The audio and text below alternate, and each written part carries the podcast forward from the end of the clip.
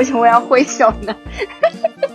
大家好，我是乔娜，我在台南。那个还好吧，我觉得还蛮有意思。就是今天，今天我真的是超忙，我觉得每个星期天对我来说简直就是打仗一样。我觉得我现在就像是我女儿的秘书，我星期天得安排好她所有的行程，然后带她去她该去的地方。从早上一起来开始就赶紧吃完饭，然后就得教他英语。在这个英语上，基本上是我亲自。那几点起床啊？你们几点起床？嗯，那因为他生活还是比较规律的嘛，所以说他每天能够说是七点半到八点能自然醒，然后自己起来。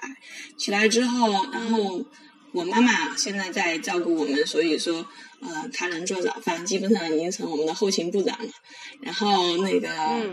趁他做早饭的时间，我就开始给我们家孩子补习英语，因为那个目前这个呃英语的培训费用基本上是所有这个一年级小孩的培训费用里面最高的，在北京这块儿，呃英语普通一点的英语也是在一年一万多以上。如果是稍微是外教的那种英语，一年在三万多以上，这都是属于是中等消费水平的英语补习班。所以在这块上，因为呃本着节约的精神，就亲自上。另外一方面是因为觉得自己对小孩的了解会更多一点，呢可以因材施教。所以说这块我选择了自己来教。啊，英语之后就那那你那个你你如果是就是呃，因为我知道毛毛的英语其实都已经比同龄人我觉得已经好不少的了，你干嘛还那么着急啊？其实我有点小不太明白的地方。是这样子的，首先就是说，现在父母肯定是希望小孩子呃各方面都比较好嘛。然后从我来讲，就是说可能。像海淀的父母在那个文化课上，语文啊、数学会比较着急，然后早就上了什么？我们这边他们那边有早培，早早培。早早培是什么？这块儿，早早培真的很不宽。我以前以为看的那些帖儿说那个海淀的父母，嗯，海淀的母亲不配有什么理想，是太夸张了。但是我前两天看到我朋友的朋友圈，我研究生同学的朋友圈，小孩子五岁。认识一千五百个字，这是平均水平。然后他晒的那些幼儿园数学题，我解起来都很困难。我觉得我不练不练一个三组的方程都解不出来的那种题，他就让小孩自己看一眼把它给解出来。哦，真的是惊呆了！原来这种事情不是传说，真的是存在的。然后所以说，我觉得，所以他也是在北京吗？对他也是在北京，他是海淀海淀的父母嘛。因为像我是生活在北京的郊区，属于教育洼地。像那个呃，像北京这块比较有特色的，一个是他们海淀父母是教育高地，还有一个顺义父母就是基本上是爬藤去常青藤学校的那种。嗯，对他们都是财务自由的一帮人，住着别墅嘛。然后他们的孩子的培养目标基本上就是脱离国内的这种苦海，然后辛苦去爬藤，以保住他们的地位吧。社会阶层，像我们这些生活在郊区的父母，就是基本上属于是还是比较佛系一点的。但是，嗯，上了小学之后也就不淡定了。但我觉得我们家孩子在呃语文和数学方面，我们都没有很积极的去去去引导他。但是从小，我觉得语言是一种，你只要去。给他创造环境，先创造机会，它是一个同步学习的功能，你不需要有太高的理解能力。因为我觉得，呃，学数学和别的，嗯，像汉字、汉，特别是汉字认字儿也是需要一定的理解能力。但是英语可以把它融入到日常的一种生活中，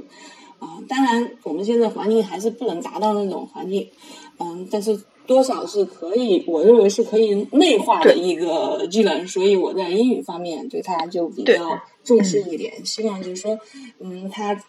他早早一点接触语言，能够嗯给他抓点时间吧，因为我觉得到了后期以后，时间可能给别的文化课多留点时间，那那时候英语不用管了，至少英语不用管了，多多一点时间去搞搞语文、数学，所以我才小学一年级就已经开始同步给他。呃，自己也给他上一些剑桥、剑桥少儿。我觉得你这个思路很好啊，我觉得这个思路非常好。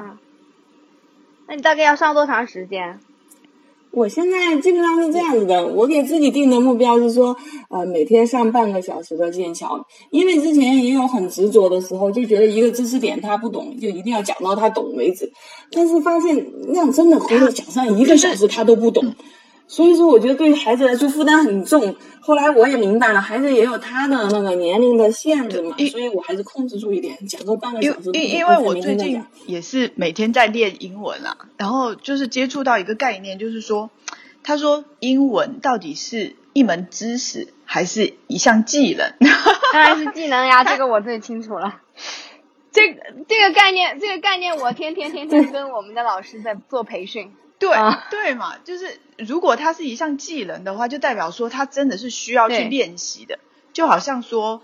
嗯，体操它是一项技能，就是它真的是需要不断的去练习、重复，然后他当他就是掌握一定知识之后，就是练习，就是不断的重复。对的，对的。嗯，他如果从这个角度去看的话，其实小孩子就是让他不断重复就好。就是不一定说一次就要明白，对，但是但我觉得就是剑桥的这种，我马反那那天不是也跟 Little Fish 在那儿聊了一下他那个考的一些题目嘛，反正我我个人觉得，我不知道他本身设计的时候是针对哪个年龄段的，我就觉得他对于那些语法的一些问题的话，我感觉是根本不太符合，比如说一年级的这种孩子的抽象思维的能力啊，所以他他本来是这个考级他是。针对哪些年龄的人，哪些年龄的孩子的？嗯，其实我这个没有做过一个详细的调查，因为我只是根据嗯我家孩子的英语水平，然后一直给他嗯垒上去，然后看看他到哪个能能够接受到哪个阶段了，我就给他呃上哪个阶段的课。因为我是一个不是报班嘛，没关系的。你要这个阶段不行，行我往下调；你要这个阶段厉害了，我就往上升。所以目前来讲，我基本上给他在上那个剑桥少儿英语二级的啊一个书。我觉得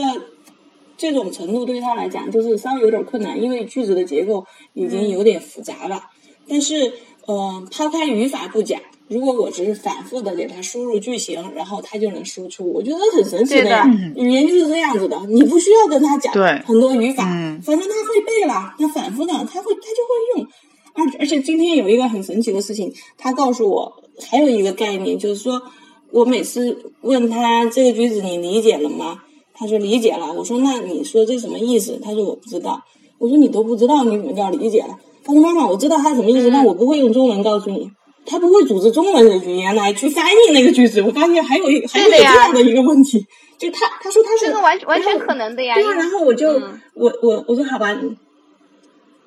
对，然后我说好吧，我我不知道你是不是真的说是理解了，所以我就给他针对那个句子问他啊，这里面谁是说的是谁呀？他能回答，说的是在哪里，他也能回答，说的在干什么，他也能回答。OK，那我知道啊，他确实是理解了这个句子，只是不知道怎么用中文的语序来把这个句子翻译出来。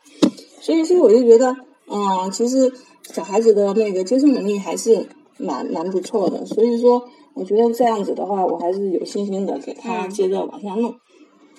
其实还有一个很有意思的细节，就是嗯，我有时候常常会想，自己会不会逼孩子逼得太苦啊？就是因为现在他们回来真的是很忙嘛，然后那个。嗯，我就觉得是不是应该多去玩一玩。后来有一次，我们家小孩跟我说：“嗯，妈咪，I like you very, very, very much。”我问他为什么呀？他说：“You teach me English。”所以我就很感动呀。那那我说啊，原来是可以这样子的。嗯，因为以前可能就是说，嗯，没有在自己教他英语之前。互动会少嘛？您现在绑住的一天肯定得有半个小时以上，我们俩一对一的在交流。所以我觉得其实，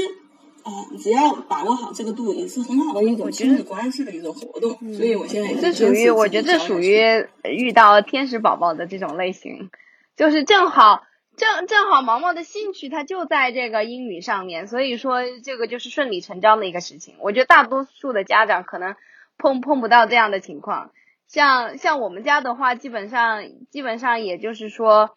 因为我我是这个之前也是想说让他提高一下英语嘛，这个全全中国的家长可能都这样。然后我就是想说，我是把它当做小白鼠，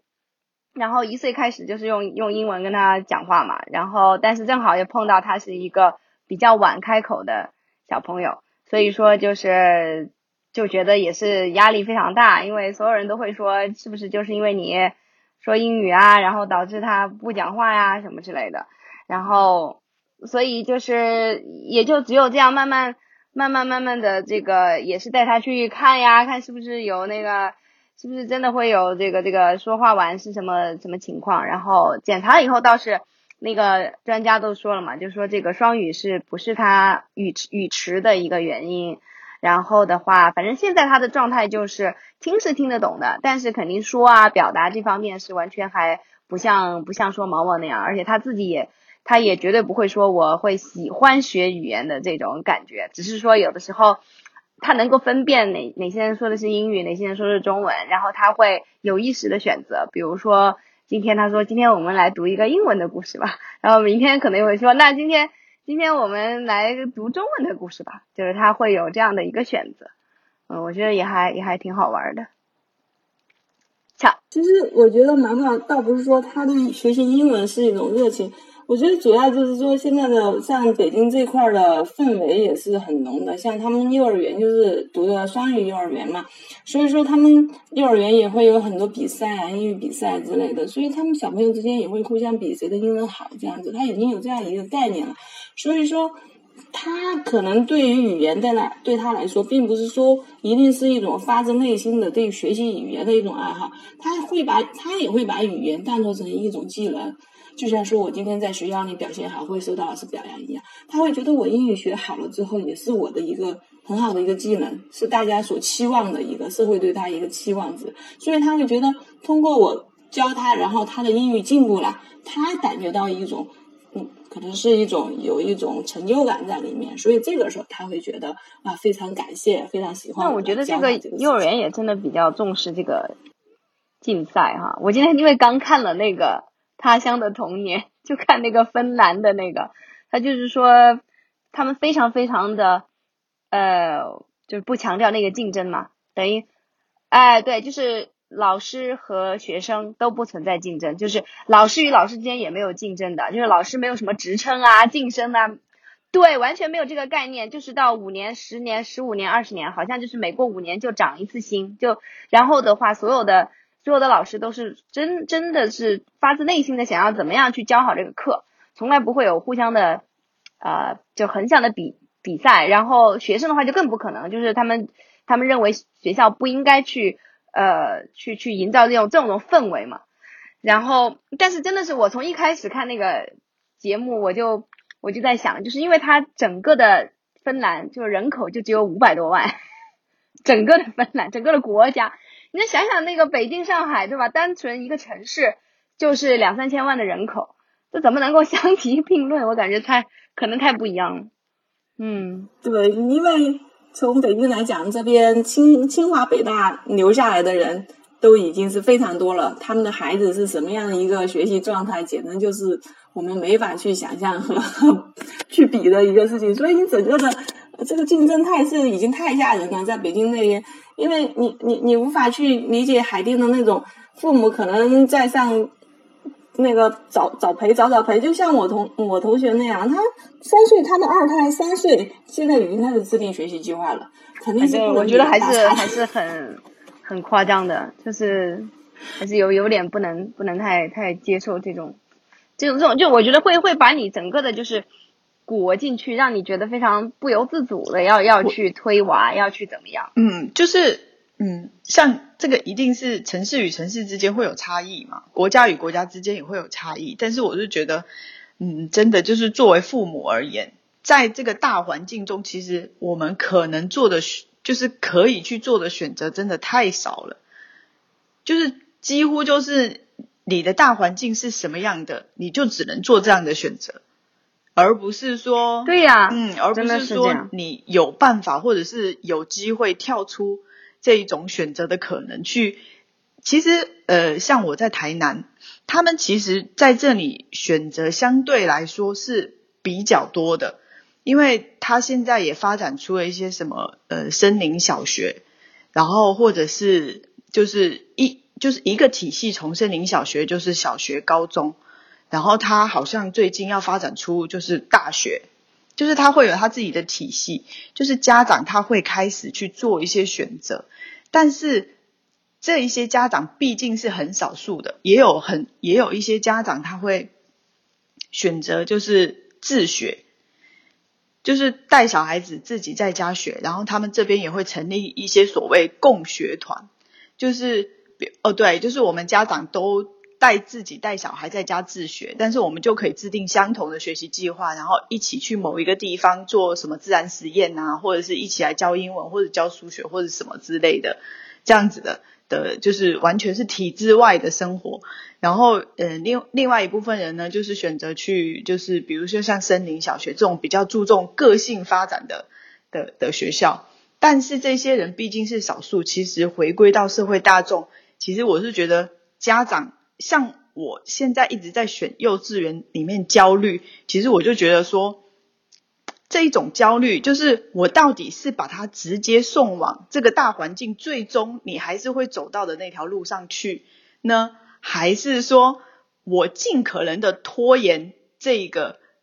就是走到这条路上的这个时间比较好？就是到底是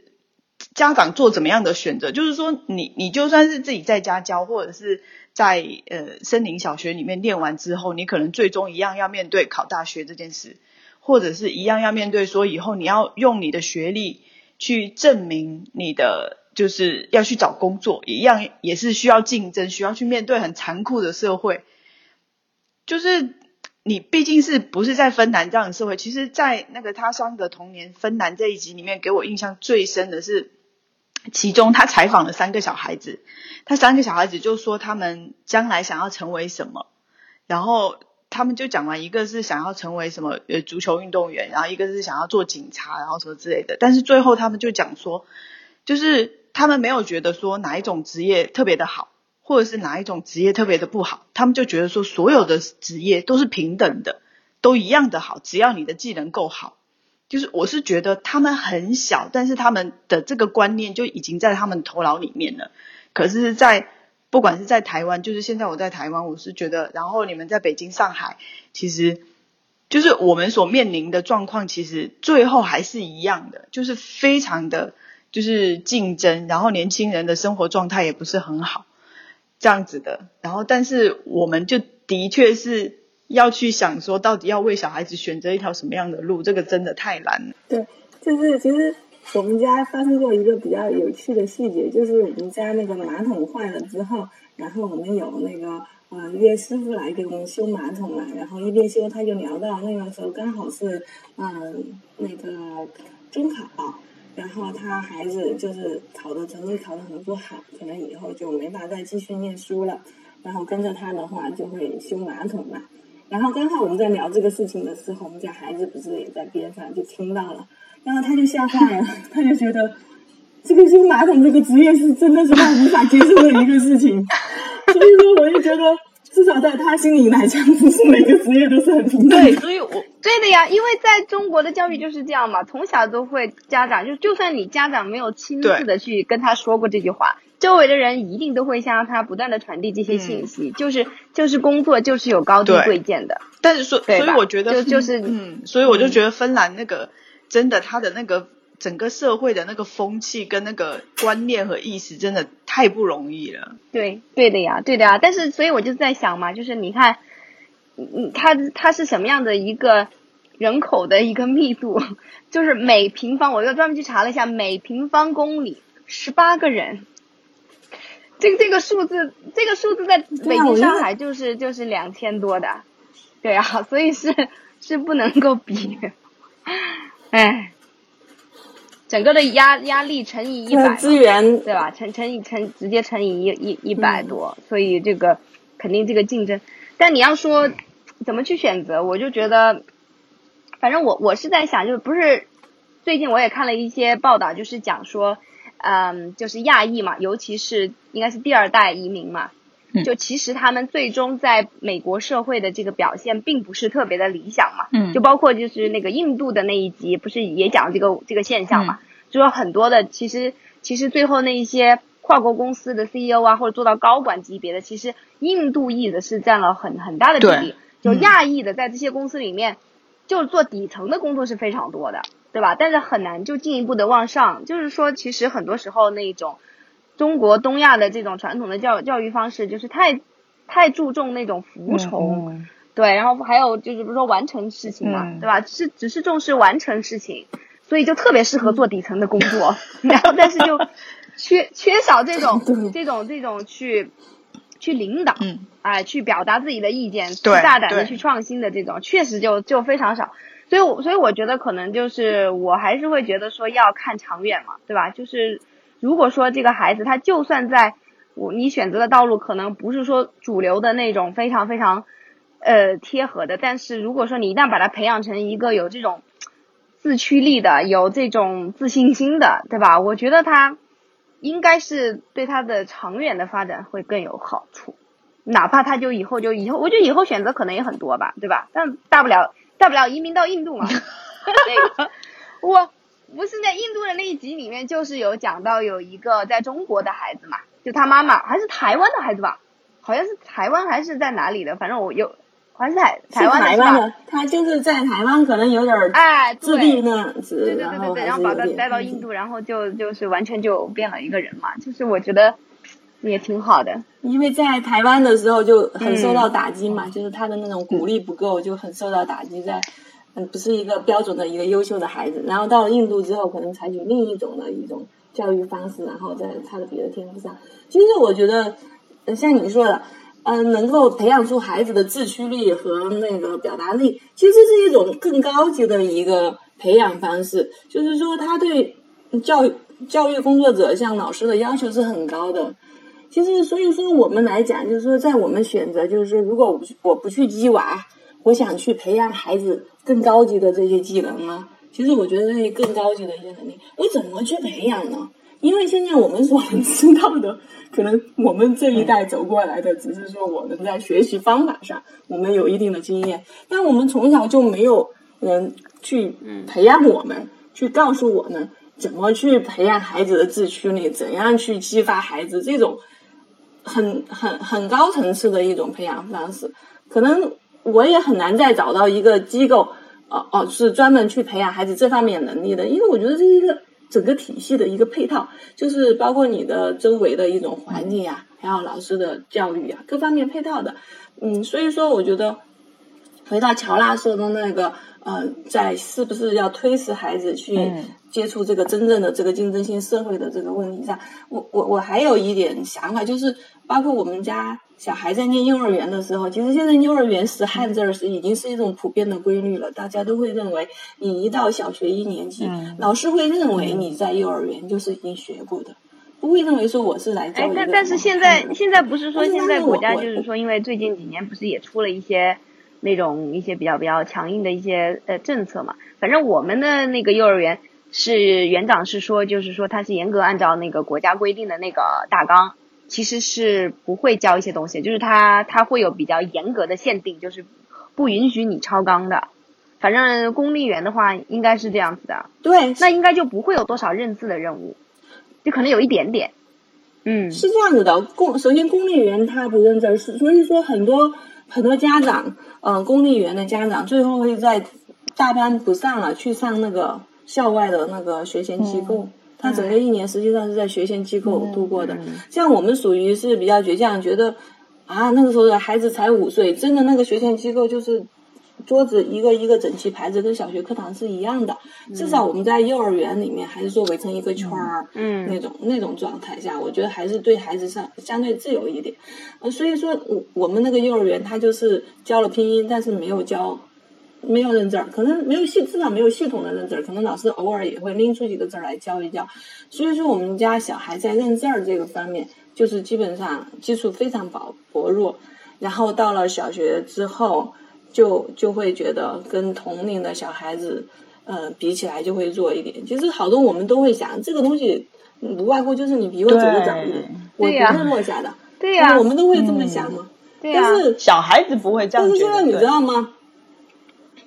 嗯，是是还有这样，就是学校的一些配套阅读计划，其实我觉得这是一个好的嘛，因为鼓励说现在也比较说比较鼓励大语文嘛，要还有一些配套阅读计划。但是我们孩子不认字儿，怎么去配套阅读啊？现在我们是要求，这是一个这是一个标准的一个一一本书，叫《快乐快乐阅读之旅》，要求你记录你每天读一个小故事，然后每周选一个自己喜欢的故事，然后去表达你的那个前面、中间、后面都是什么，然后你学了什么，类似好几页这种感想啊，和里面你喜欢的词儿呀、喜欢的句子呀。我们家小孩不认字的。我怎么去完成这个任务？然后老师说：“行，你不认字儿，你可以画画，你可以把它画出来。”然后我们就让小孩把它给画出来。但是剩下的就是说你喜欢里面的哪个句子、哪个词语，这种这种任务我们很难去完成。就说你也可以说，孩孩子太小，才才上了几个星期的课，没关系，以后再说嘛。但是你你的焦虑感就会出来嘛，因为他他不像我们小的时候那种大家都还属于不认识字儿的状态，那种同一起跑线那种状态。所以说，所以说就是说，嗯，在在在在我我我对待小孩的就是这个推迟，因为当时我觉得认字对小孩来说真的是一个很繁重的任务，因为我认为英语英语嘛，就是我跟你说一说，你你多听听歌，听听童谣什么的，你能学多少学多少，也没有什么强迫的任务。但是认字真的是对他来说很难，我就放弃了，就说小学再说。现在比起来，真的，一到小学之后，就明显的，嗯，周围周围的小孩子都会认很多字儿。就就是这样子的，嗯嗯，所以说我觉得你这个大环境你是改变不了的，但是你只能修炼修炼自己心态，慢慢去接受它啊，迟早会走走到一。那你们是属于 你你去的那个小学是属于什么性质的小学？属于比较注就是有比较重点的那种吗？有名的，属属于这种吗？没有没有，我们就是郊区的普通郊区的公立小学，就是嗯，就是其实。嗯，对，其实有时候讲，像我们这么努力的考到北京来，然后找到一份安定的工作，落在落下来，但是实际上我们就我而言，只是在一个郊区嘛，嗯，我们这个郊区还算是比较好的一个郊区啊，但是嗯，你的就其实你根本不会说是在北京就享受到非常好的教育资源，嗯，你你毕竟不是那个城市区，那我觉得绝对还是非常不一样了，我我我不觉得在就是说。中国的大部分城市都是会是一进小学，大部分孩子都认字儿。我觉得应该是反过来的，我觉得应该还是因为在北京，所以就是你去的那个这个小学，也许它不是属于那种特别顶级的小学了，但是仍然是一进去，绝大多数孩子都已经会认字了。我觉得本身就是有一点，就是就真的还是我觉得不太正，不太正常的，我觉得很不正常。对呀，对，我觉得你。你可以理解说大家都上点培训班啊，学点英语啊，对吧？但我觉得就都能认那么多字儿了，我觉得就就真的是现在现在家长真的是，但是我觉得上海可能就是有过有过之而无不及吧。我我我现在还没有经历到那个阶段，所以只是说最近像我们我们幼儿园就有几个家长就是嗯，因为不满我们学就就这这个幼儿园不是非常。鸡娃的那种，然后就就就就转学了，对，然后他就说的很明白的，就是我们是要考学的，像像您这样，就你对他就问问园长，就说您您您对这个这个考学这个问题有什么计划吗？然后园长就说啊，你知道我们是个公立园啊，我们所有教学都按照教学大纲来，不可以超纲的，怎么怎么样？然后这个家长就说嗯好知道，然后就转学了，就 毅毅然决然的就就转走了，所以就是。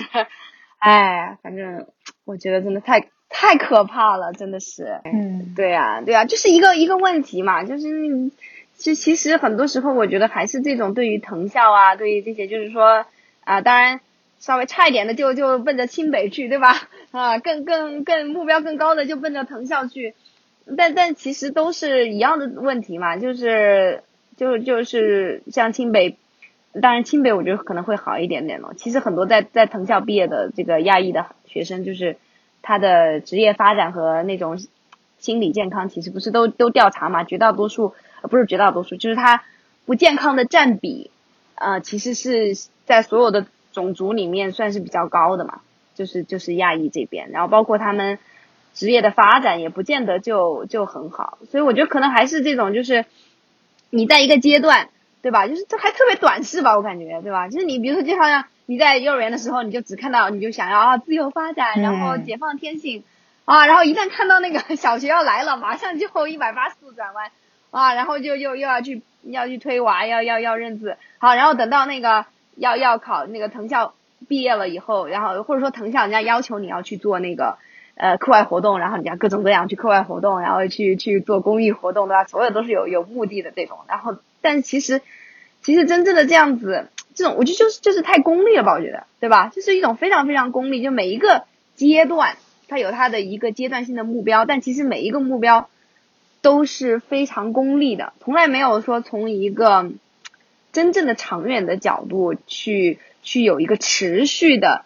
我觉得跟那个投资差不多，对吧？这都是看到什么赚钱，看到什么对，看到什么回报高，我就赶紧对我赶紧去做这个事情。对，从来没有人是说我就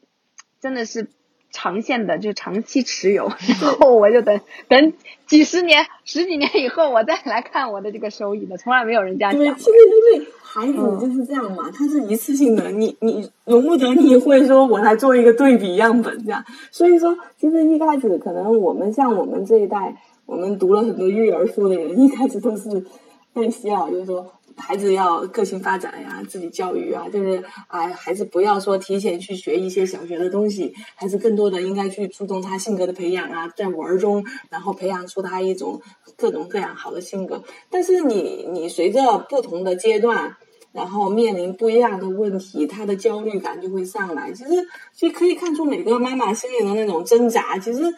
其实我觉得也不能说它是一种短视的一个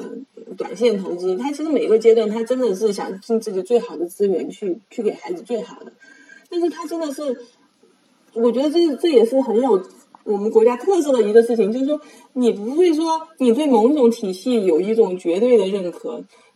因为你可能就是你，甚至对我们国家这种教育体系你是不认可，但是你又是不得不去 那个接受的一个事情。所以说你在觉得在我我能够在逃离的时候，我尽量让你逃离；但是我现在逃避不了的时候，我还是得去积极面对，还是得把我的资源给你，让你在这条路上走得更好，就是这样子的一个状况。其其实就是只要你自己想清楚了，对吧？只要只要自己是。其实是更更能够看得更长远一些的话，我觉得，呃，那么你就是应该能够做出更更好一点的决策吧。我还是会觉得，因为太容易，我觉得这种太容易太容易。作为父母的话，一下就如果是独生子女嘛，就是太太容易被那个周围的环境影响了嘛，对吧？就被被带的很很焦虑，带的很积雪。其实不见得就是说。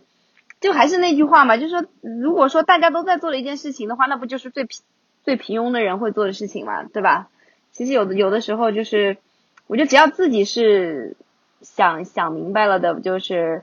就去做。我觉得这个这个倒没有什么，就是该该推推，对吧？就是孩子本来也是受很受用的话，那那何乐而不为呢？我觉得这这确实确实是，哎呀，反正我现在还好，我觉得我我现在的状态。因为毕竟才中班，所以反正我觉得还好。那我现在就是，我现在唯一在算是推他的一件事情，就是就是练架子鼓。啊，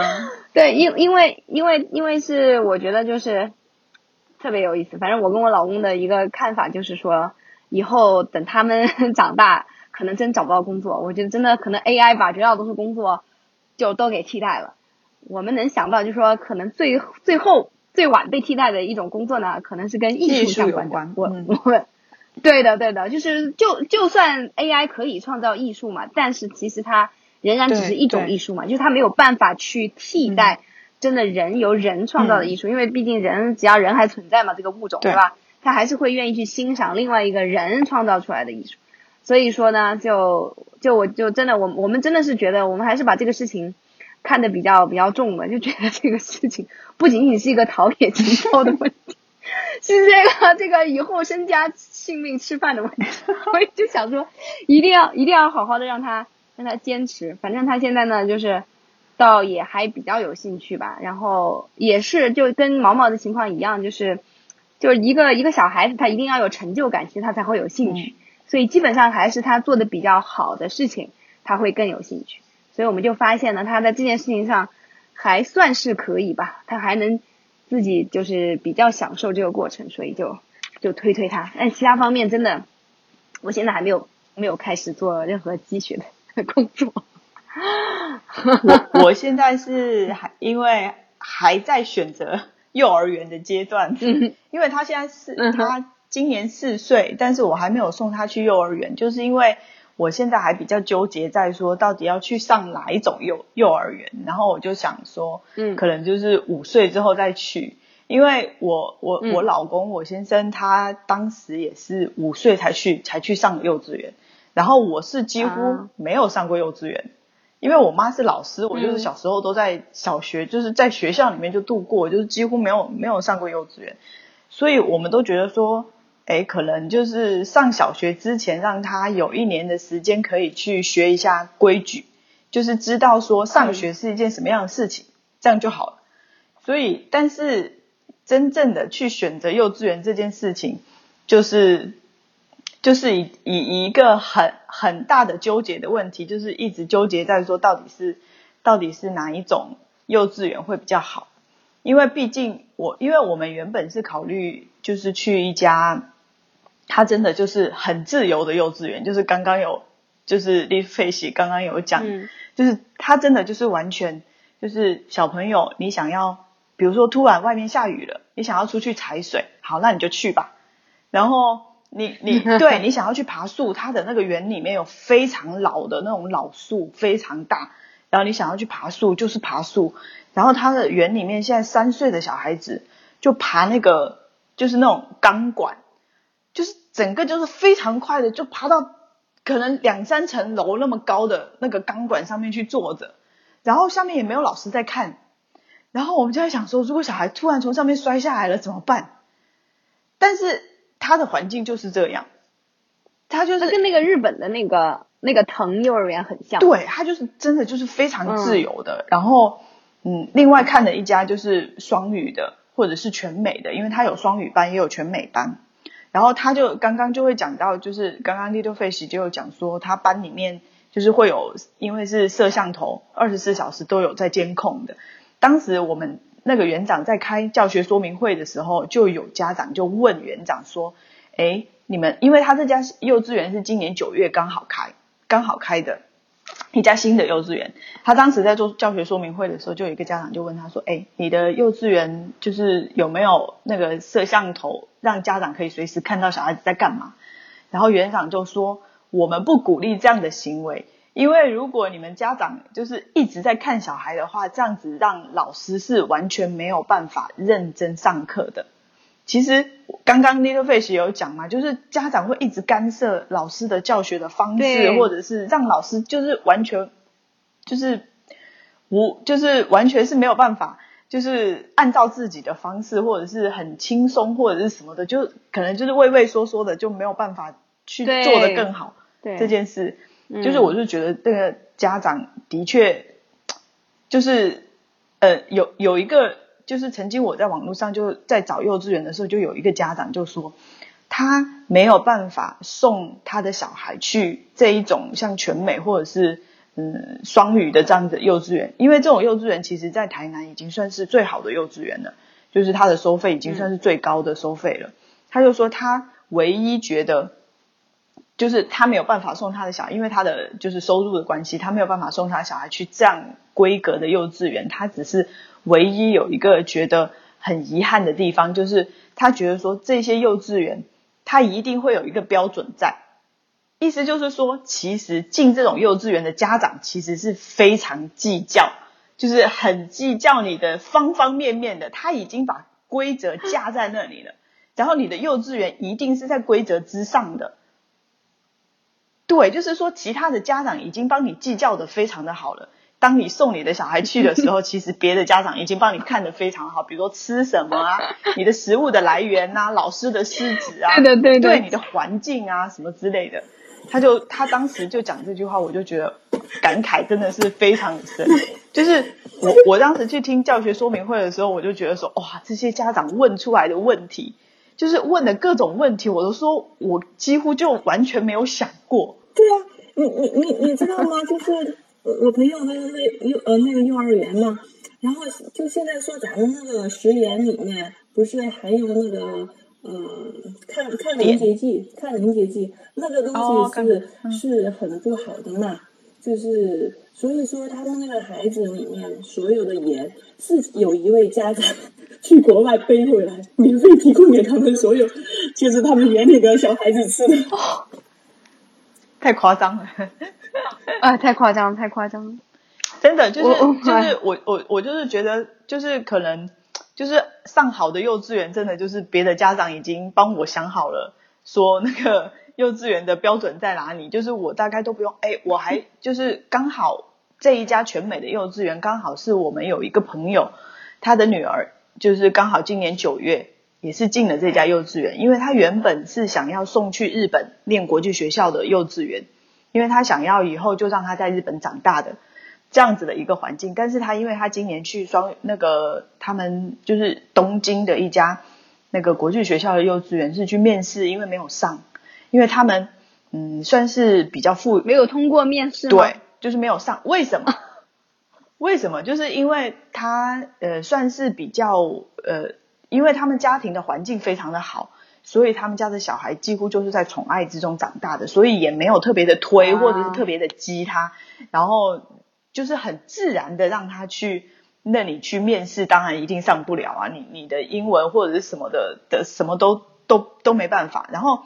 他就回到了这家就是台南最好的这家幼稚园。他妈妈当时就讲说：“我去看过很多幼稚园，只有这一家幼稚园，你随时走进去，他的厕所都是干的。”是，对，就是家长会在一些非常细节的那个点上去。衡量这家幼稚园到底是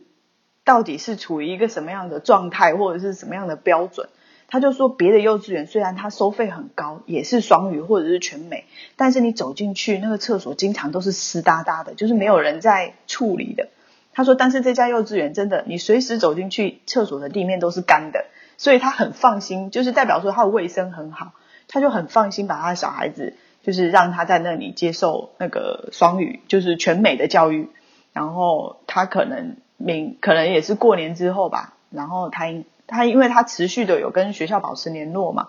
然后他可能是明年过年之后再再送他女儿去去就是去面试，再面试一。那那那你你如果说不送孩子去幼幼幼稚园的话，那你自己在家带，你不会觉得更累吗？其实我觉得把他送走以后。还是还是获得了很多自由的时间，会的确是会，但是嗯，这个就是会需要一个衡量啊，就是因为他毕竟最后是还是会去念小学的，就是我我顶如果是我自己带的话，顶多可能再累个三年，最长也就三年嘛，可能就是再累个三年，他迟早会去念小学，因为现在都是义务教育，你必须要送小孩去小学的，而且台南这边台湾这边是。嗯，你的小孩子可以不去学校念，你可以自己在家自己教，但是他有非常非常严格的规定，就是你的家长你要制作你自己的学习计划，然后你要带着这个教学大纲，你要带着这个计划，然后去跟他有一个专门的一个委员会，要去跟那个委员会的人，然后开会，然后他们要面试你，面就是面试家长，然后你就是到底够不够格去完成这件事。然后你的小孩子好像也是定期，好像要接接受那个呃检测还是什么，就是测验啊或者是什么之类的，就是他有非，就是有些家长就说很，就是他那个规定非常的严格，然后让你就是几乎是用那种写论文的的那种严谨的方式去完成那一份教学计划，说那个真的是非常头大的一件事情。嗯，其实其实我的问题是。嗯，如果像你自己在家带，其实像像我们认为，就是说不送不送去语言，可能是对于这种语言这种语言的教育方式，可能都得不到你的一个认可啊。不管是全美也好，全完也好，就是如果说你自己在家带的话，你你是说有哪些方面觉得能够给小孩更好的哪一方面的教育，或者是用什么方法去进行这种教育吗？因为如果说让我自己带，我真觉得我我觉得没有自信，我能比老师做。其实我觉得在幼幼儿园阶段，我觉得是好像还可以，但是如果进入到小学，他要比较全面，需要一些比较全面的知识，比较比如说像数学、语文，然后什么自然科学那一些，我觉得如果家长要做的话，他的确是需要付出很多的，就就是几乎你自己要重新的去再学习，或者是在深造，然后才有办法去完成这件事情。但是我是觉得在幼儿园阶段，你大概其实我觉得小朋友最基本的就是让他就是比如说遵守规则啊，然后要让他运动运动啊。然后就是一些基本的自理能力嘛，然后剩下的就是语言了，就是比如说你要学拼音啊，台湾这边要学注音嘛，然后要学那个就是基本的英文，你还是要去学字母啊，写就是到晚一点就是要写字母啊，一些什么就是基本的，因为你最后还是要去幼小衔接的问题，就是我是觉得只要冲着那个。小学一年级的那个标准去的话，我是觉得幼稚园在家里面，我是觉得好像还好。什么？我觉得是他没有什么太教我像，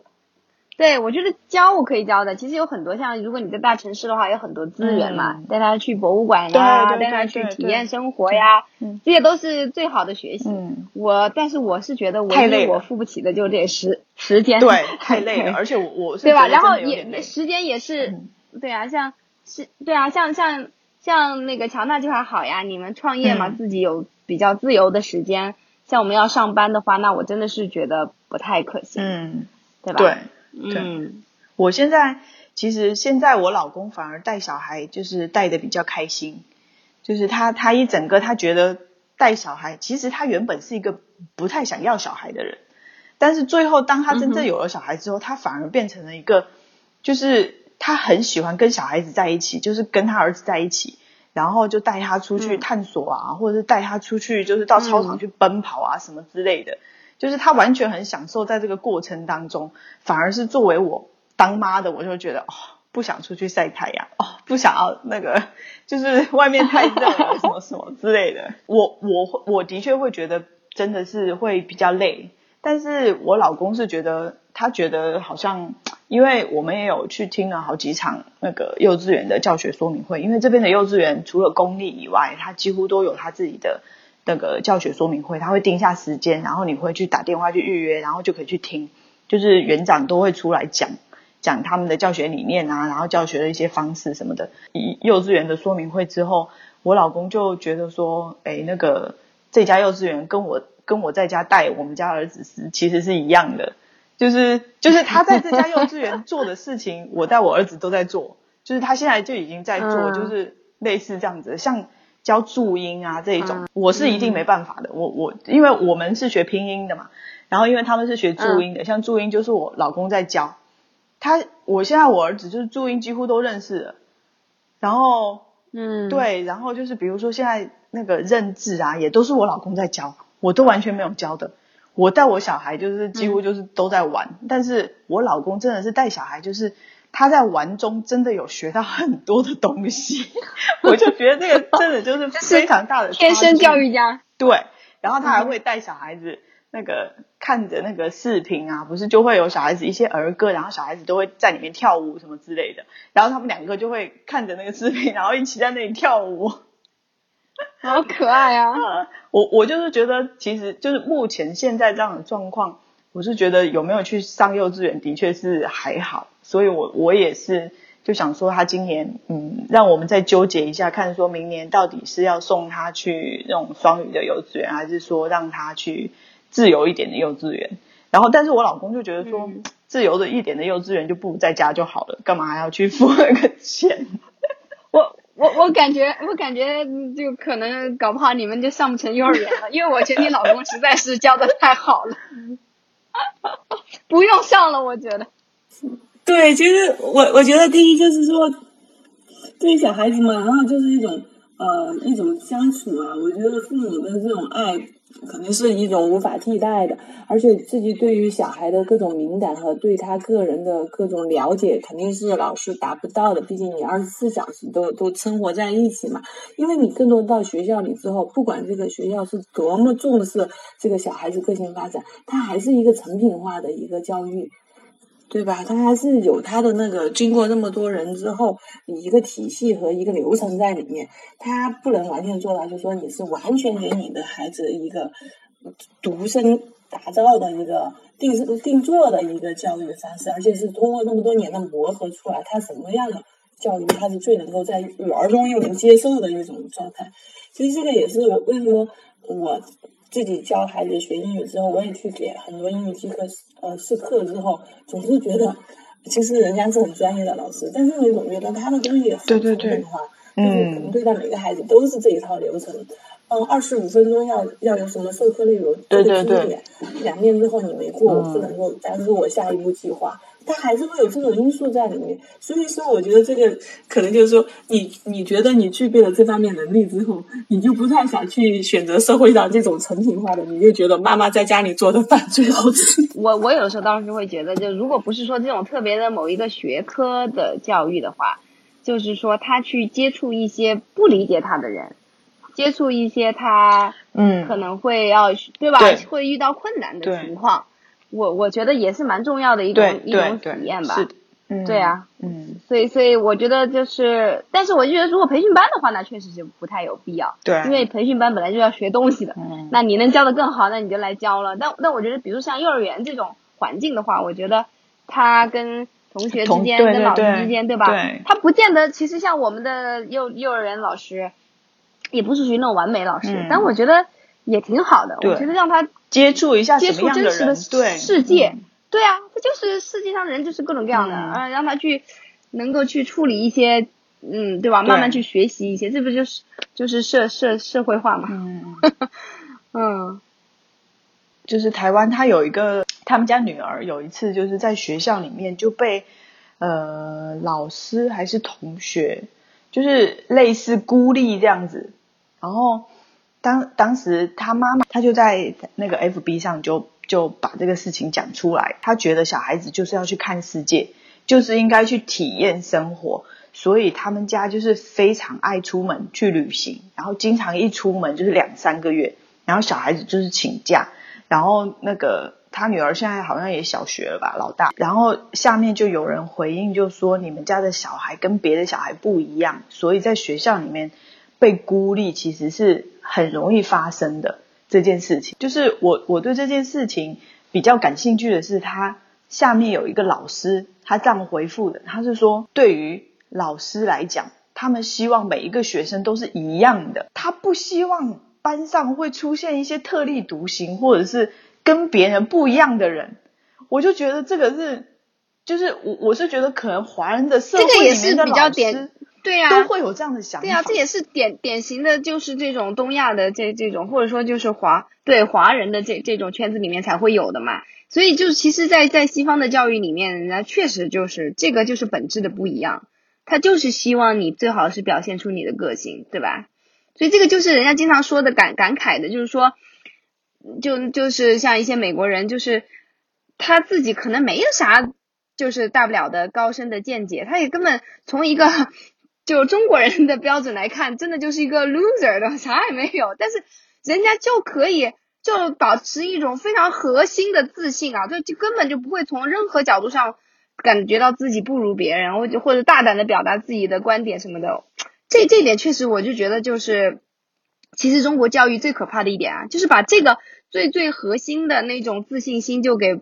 剥剥。剥夺了，我觉得真的是这样子的，就是全部要靠外在的一些证明和认可才可以。对，所以就是，其实我在想，你教育的最后的目的是什么？你你还是你你受教育，其实受教育嘛，就是虽说是一种权利，一种幸福，其实也是一种很苦的一个事情。最终还是希望自己过得幸福吧。如果如果你连自己最后因为受教育之后连自信都没有了的话，这个教育谈得上是一种成功吗？对呀，对呀，但是现但是就是，所以我觉得就是中国的教育，我觉得还是很多要反。那其实其实你说我们像前我们那一代，就说学业负担太重，然后一直喊减负减负。然后我现在有看我们那个小学的那个课程安排，我记得好像我们小小的时候，就是每天上午两节语文课，两节数学课，下午是三节别的什么课。但是现在他们的课程来讲，文化课就咱们说的语数外这种啊，真的已经很少了。然后就是有戏剧表演，呃，而且是在在那个嗯早上第一节课是戏剧表表演，我们认为早上第一节课应该是最宝贵的，去学文化课的时候，他第一节课是戏剧表演，或者是早上一二节课是美术课，我就觉得。